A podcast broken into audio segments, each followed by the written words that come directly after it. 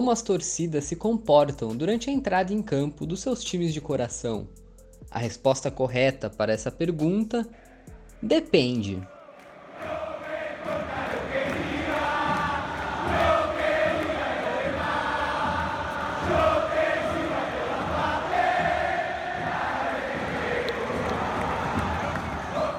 Nos países de origem hispânica da América do Sul, os índias, mais especificamente os Barras Brabas, tratam esse momento com tanto, mas tanto carinho que até o batizaram. A ele foi dado o nome de Recebimento, um verdadeiro espetáculo à parte.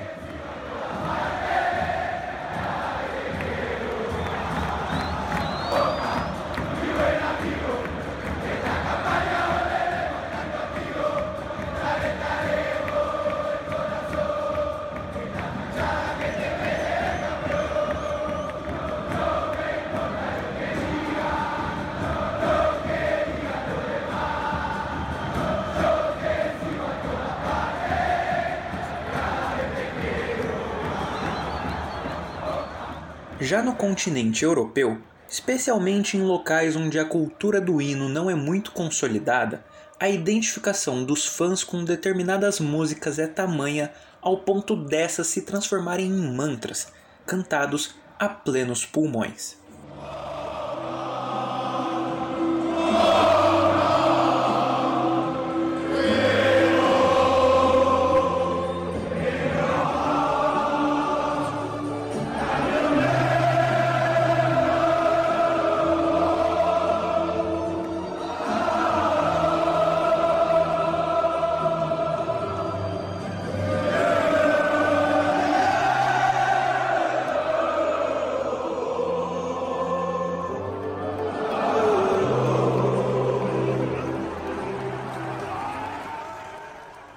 Se na primeira parte explicamos o estreito laço existente entre a extrema-direita de Israel e o Beitar Jerusalém, preparem-se, porque neste episódio mergulharemos de cabeça nos ideais que constituem a essência dos torcedores do clube mais racista do mundo.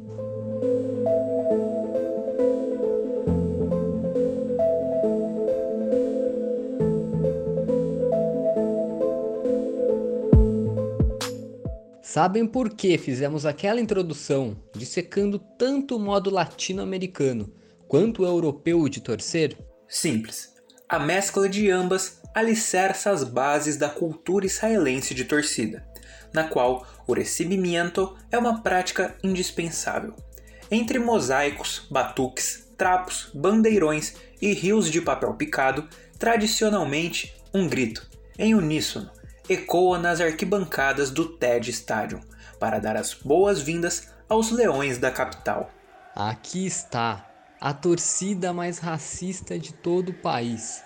É o que cantam os torcedores do Beitar.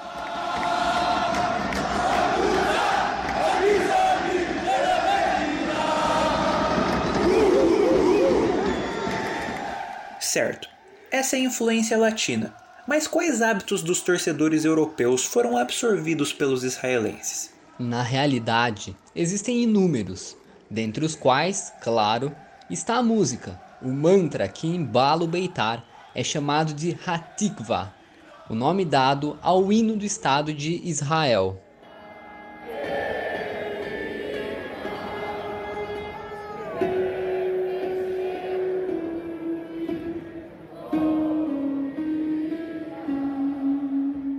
No entanto, um costume se sobressai aos demais, capaz de fazer as pupilas dilatarem, os vasos sanguíneos contraírem, os músculos tensionarem, a transpiração aumentar, a respiração ficar mais ofegante e o coração bater mais rápido.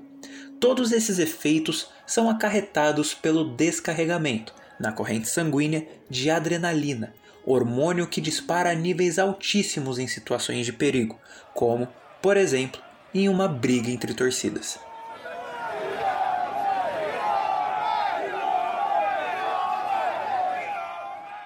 Sim, a cultura futebolística de Israel é também composta por altas doses de hooliganismo.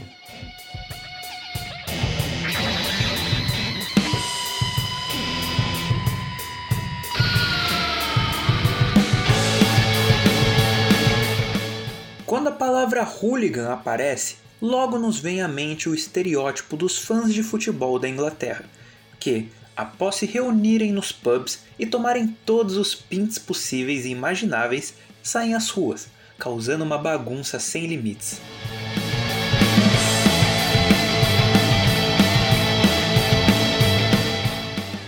Ainda assim, vocês sabiam que a origem do termo não tem nada a ver com o futebol?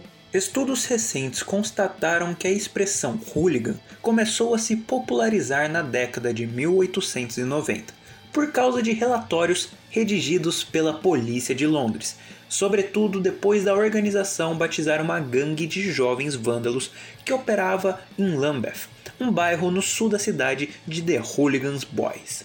Sobre esse tema, em 1898, o tabloide britânico Daily Graphic publicou um artigo que continha a seguinte frase: A avalanche da brutalidade, sob o nome de hooliganismo, moldou como um insulto terrível os registros sociais do sul de Londres.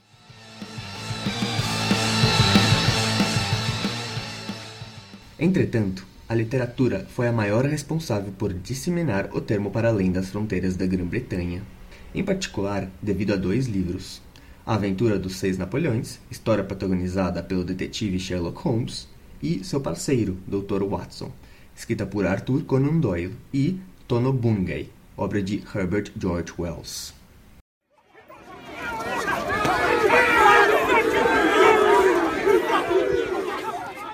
Um dos primeiros registros de hooliganismo no futebol moderno data do ano de 1885.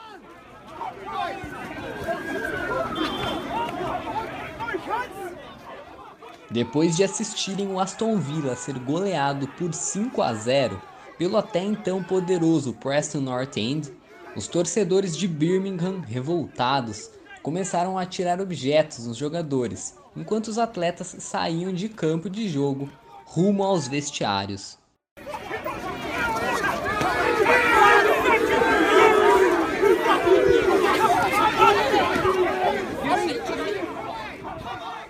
A partir dos anos 50, invasões de campo, depredações de ambientes, brigas, seja com rivais, com a polícia ou contra torcedores do próprio clube, em pubs, nos arredores dos estádios e nas arquibancadas, tornaram-se ocorrências reiteradamente praticadas pelos adeptos do Newcastle United e principalmente do Millwall, os quais, até hoje, se gabam por possuírem em seu DNA o gene do hooliganismo. Não à toa, por onde passam, os fãs dos The Lions fazem questão de cantar que Ninguém gosta da gente, ninguém gosta da gente e nós não estamos nem aí para isso.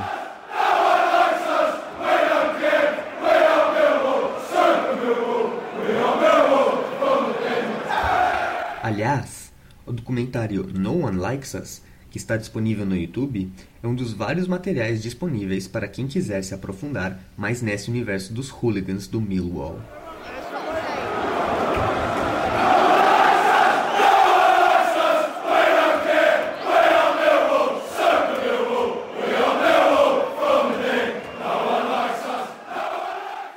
Fato é que, desde os primórdios, o futebol sempre aflorou os instintos mais viscerais dos homens, o qual é externado com um viés ainda mais animalesco quando esses estão reunidos. É como discorre Sigmund Freud em sua obra Psicologia de Grupo e Análise de Ego. Em bando, o indivíduo tem um sentimento de poder invencível.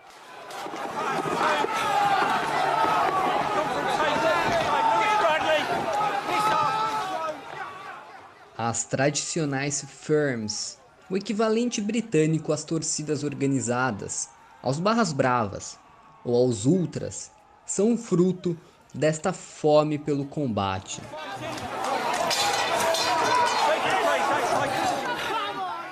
Nesse sentido, Eduardo Galeano, em seu livro Futebol ao Sol e à Sombra, escreve: A onipotência do domingo exorciza a vida obediente do resto da semana. A cama sem desejo, o emprego sem vocação ou o emprego nenhum, liberado por um dia. O fanático tem muito de que se vingar.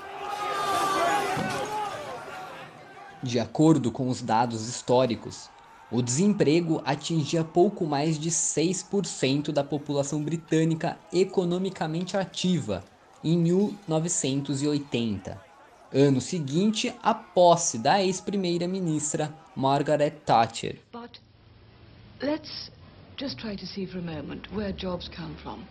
Jobs come from business. Business comes from pleasing the customer. And this is why we've put so much emphasis on more small business. All that government can do, and it does, is carry out the public services, and we do that. Uh, spend on capital infrastructure, and we do that. Last year, for fixed capital spending, was an all-time record. But in the end, we rely on the wealth creating sector, the private sector, to create the jobs, to create the business from which we pay the tax, to keep the public services going. So when you work it through, where do jobs come from?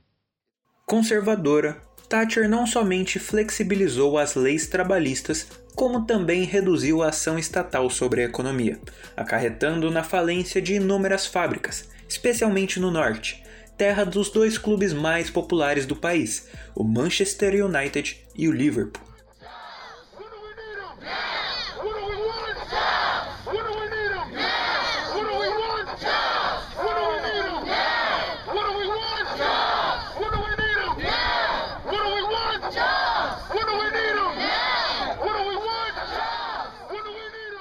Insatisfeitos, os sindicatos articularam diversas greves e foram às ruas protestar. Manifestações essas engrossadas pelos torcedores. Afinal, naquela época, a rigor, os estádios eram lotados basicamente pela classe operária, que se espalhou pela Inglaterra, sobretudo a partir da Revolução Industrial. Ou seja, aos olhos do governo, torcedores, hooligans, operários e sindicalistas eram todos farinha do mesmo saco. Thatcher pregou a criminalização das torcidas, enxergando-as apenas pelo prisma da ordem social. No mesmo momento em que declarou guerra aos sindicatos, ela via os sindicatos como um inimigo interno e os torcedores também se sentiam assim. Explica o jornalista Tim Vickery, correspondente da BBC no Brasil.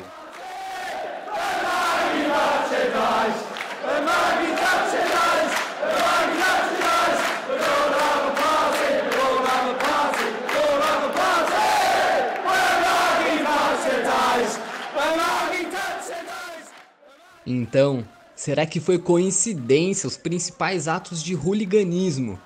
Ou melhor, as cagadas mais federais cometidas pelo governo com relação a, entre aspas, segurança nos estádios ocorrerem justamente durante o mandato da Dama de Ferro?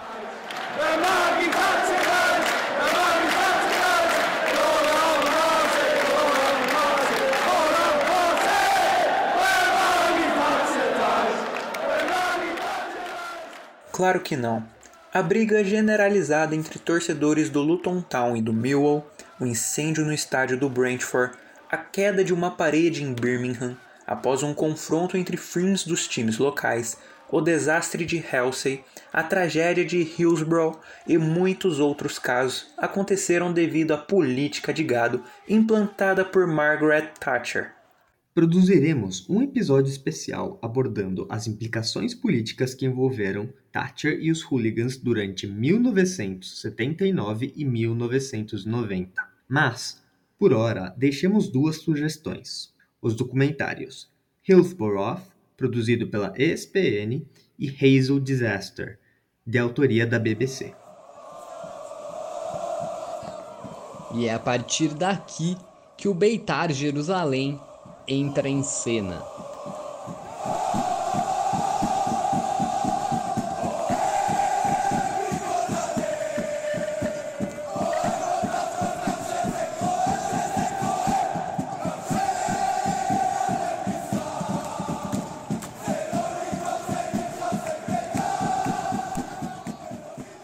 No TED Stadium, o hooliganismo se encontrou com os ideais difundidos por um homem, Max Nordau. Nascido em meados do século XIX, Nordau foi um dos fundadores da Organização Sionista Mundial, sendo, portanto, muito influente para tal agenda. Prestígio esse que se acentuou ainda mais depois que o termo Musculiudentum, em português, judaísmo muscular, foi por ele cunhado. Em seu discurso no segundo Congresso Sionista, realizado em 1895 na Suíça, Marx argumentou que os milhões de mortos sob a bandeira do antissemitismo desenfreado que assolou a Europa foram, na verdade, vítimas do que chamou de Judennot, o sofrimento judaico.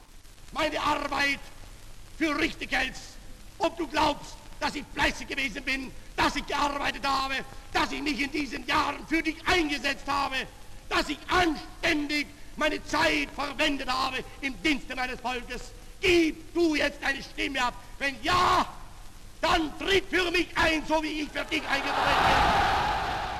Segundo o líder sionista, nos guetos, os judeus dedicavam seu tempo livre em prol de uma vida intelectualmente esclarecedora, estilo esse que os tornavam fracos, afeminados e, portanto, mais vulneráveis. Way the first time of asking, solid start from Luxembourg and from Azerbaijan in three, in which the o Muskel Judentum surge então como a exata antítese deste estereótipo, já que se refere ao cultivo de propriedades como a agilidade, a disciplina e a força, anímica e física. Por isso, ele insistia tanto em tópicos como a construção de ginásios e a fundação de clubes de atletismo, exatamente para o Muskeljudentum servir como uma espécie de antídoto para o Judenot. Very good victory, Israel. Austria, Slovakia. 40.25 is the winning time, and Israel take the win, and Israel take maximum points. What a final changeover. A proposta de Nordau inspirou, por exemplo, a fundação em 1909 do Sport Clube Hakoah Viena, campeão austríaco em 1925, quando, nas palavras do jornalista americano Franklin Foer, foi uma das melhores equipes do planeta. E querem saber uma curiosidade? Os jogadores do Hakoah, palavra que em português significa força, decoravam seus uniformes com símbolos judaicos, com a estrela de Davi, e adotavam apelidos de históricos líderes militares judeus.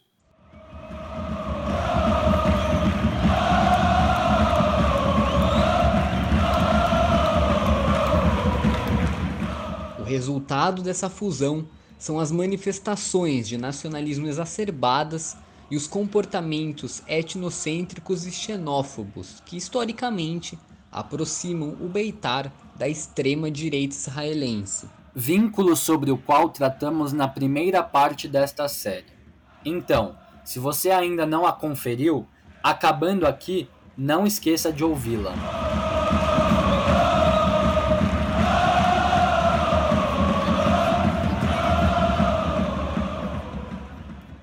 Esse orgulho fervoroso dos torcedores do Beitar para com a identidade judaica possui uma fundamentação antropológica.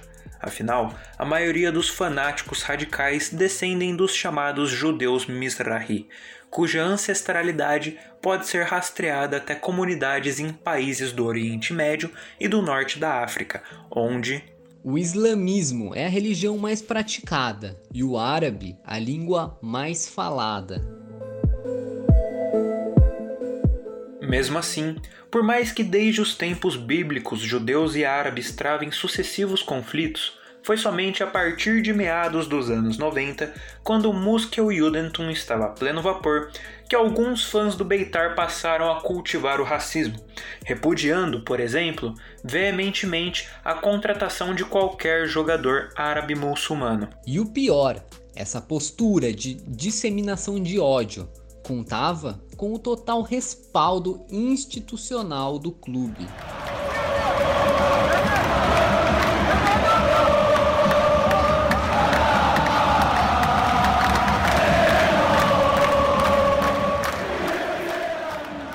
Antes disso, porém, em 1989, o Beitar Jerusalém havia aberto as portas, sem maiores dores de cabeça, para Gohan Ayoyev, um atleta muçulmano nascido no Tajiquistão, um pequeno país encravado na Ásia Central.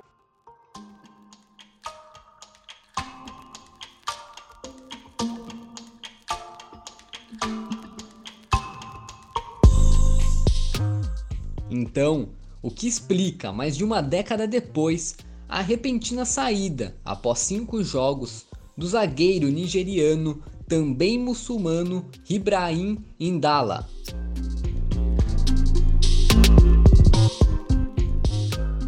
Saí do Beitar porque os fãs me discriminavam.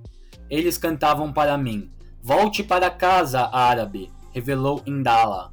Para compreendermos essa mudança de personalidade, precisamos voltar no tempo, mais precisamente para 13 de setembro de 1993.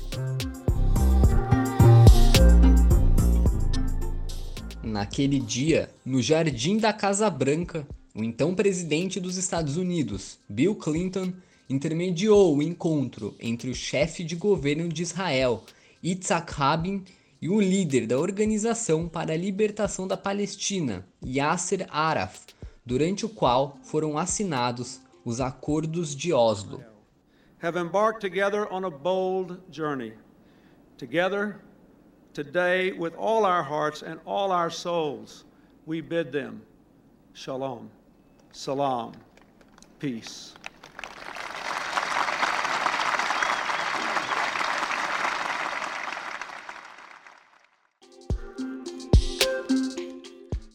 Negociado secretamente na Noruega, o consenso pegou o mundo todo de surpresa. Afinal, para se ter uma ideia, as frentes sequer mantinham relações diplomáticas, muito pelo contrário. We have been granted the great privilege of witnessing this victory for peace. Just as the Jewish people this week celebrate the dawn of a new year, let us all go from this place to celebrate the dawn of a new era, not only for the Middle East, but for the entire world. Até o próprio Rabin foi pego de surpresa, já que as conversas, iniciadas muitos meses antes, estavam sendo tocadas pelo ministro israelense das Relações Exteriores, Shimon Peres. Não à toa, Clinton praticamente teve que forçá-lo a trocar o tradicional aperto de mão com Araf. Esta assinatura não é fácil nem para mim, como um ex-soldado da Guerra de Israel, nem para o povo israelense e muito menos para o povo judeu, disse, na época, o premier de Israel.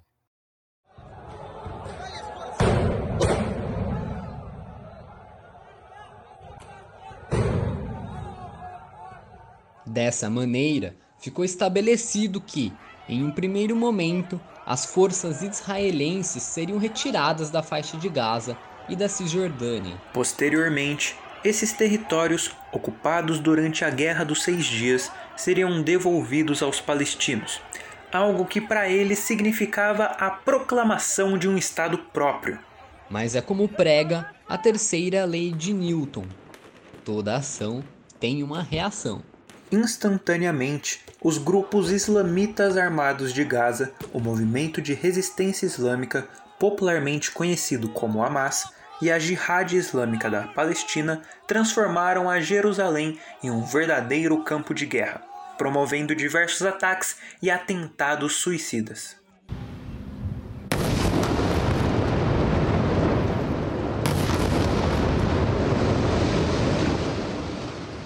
Resposta da extrema-direita israelense veio no dia 24 de fevereiro de 94, com um episódio que ficou conhecido como o Massacre do Túmulo dos Patriarcas, no qual o judeu ortodoxo Baruch Goldenstein matou 29 muçulmanos palestinos e deixou outros 125 gravemente feridos. Entretanto, sem sombras de dúvidas, a principal retaliação aos acordos de Oslo foi protagonizada por Yigal Amir, um outro extremista judeu que, em 4 de novembro de 1995, assassinou o primeiro-ministro Yitzhak Rabin. E sabem quem assumiu o cargo deixado por Rabin? Benjamin Netanyahu, que praticamente rasgou o documento assinado em Washington. חמאס והג'יהאד האסלאמי שילמו, ואני אומר לכם כאן, ישלמו, מחיר כבד מאוד על התוקפנות שלהם.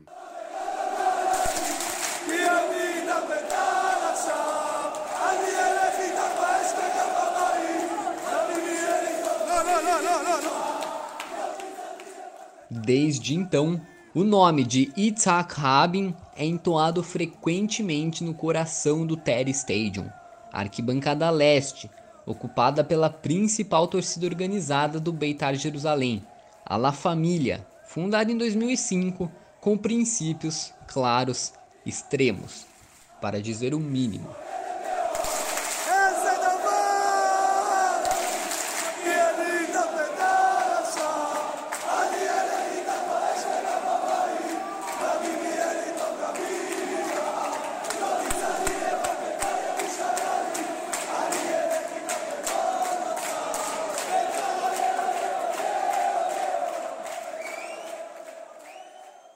A verdade é que, quanto mais os torcedores eram atacados pela mídia e pelas lideranças da esquerda israelense, mais as provocações cresciam. Houve até quem culpasse a multidão normal por não se rebelar contra os racistas. Mas quem em sã consciência enfrentaria essas pessoas? Depois de um tempo, essa postura se tornou a bandeira da torcida, relatou David Frankel, um notório torcedor do Beitar, ao livro The Blizzard, The Football Quarterly, Issue 3, de autoria dos jornalistas britânicos Jonathan Wilson e Philip Auckler.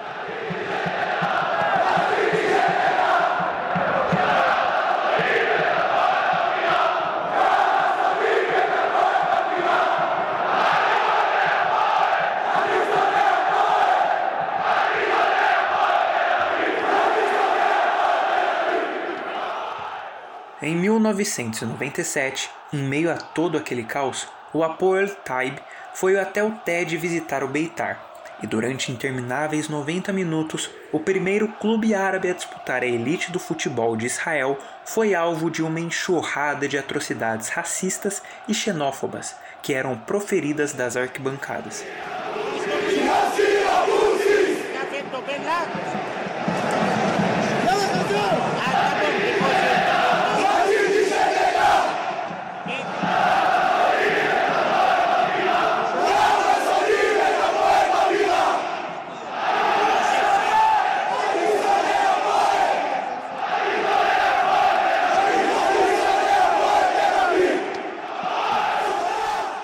Dez anos mais tarde, o mesmo filme se repetiu. Desta vez, os torcedores entoaram canções provocativas, insultando o profeta Maomé, durante uma partida válida pela semifinal da Copa de Israel contra o Bnei Sarnim, clube árabe israelense de maior sucesso no país.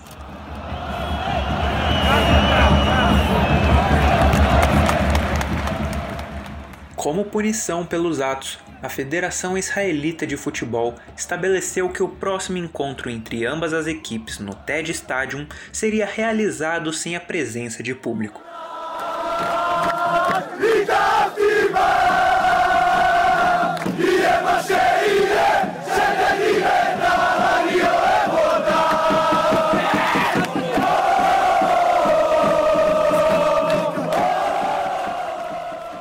Na mesma madrugada do anúncio da sanção, os escritórios da entidade não somente foram incendiados, como também pichados, com ameaças de morte ao então presidente Avi Luzon, com as iniciais LF.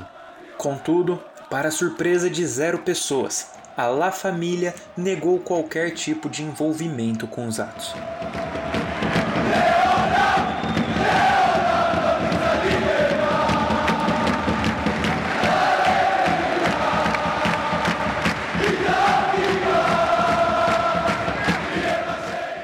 Coincidência ou não, dois anos antes, Os nomes do Beitar Jerusalém e do Bnei Sarnin estavam nas capas dos tabloides esportivos locais, por conta de um homem. O bilionário russo-israelita Arkady Geidamak.